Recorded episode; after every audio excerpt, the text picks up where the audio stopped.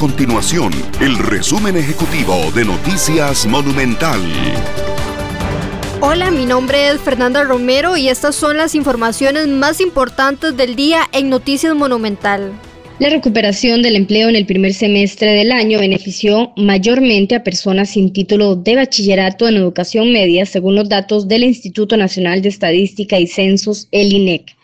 La más reciente encuesta continua de empleo ubica el desempleo en 11.7% entre abril y junio de este año, lo que representa a 248 mil personas en búsqueda de trabajo.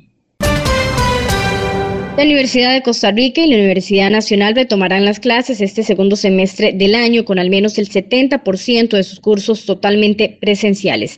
La UNA regresa a clases este lunes 8 de agosto, mientras que la UCR lo hará el próximo martes 16 de agosto. Ambos centros de enseñanza organizan la modalidad de enseñanza de cada curso de acuerdo a las necesidades que señaló tener la carrera educativa.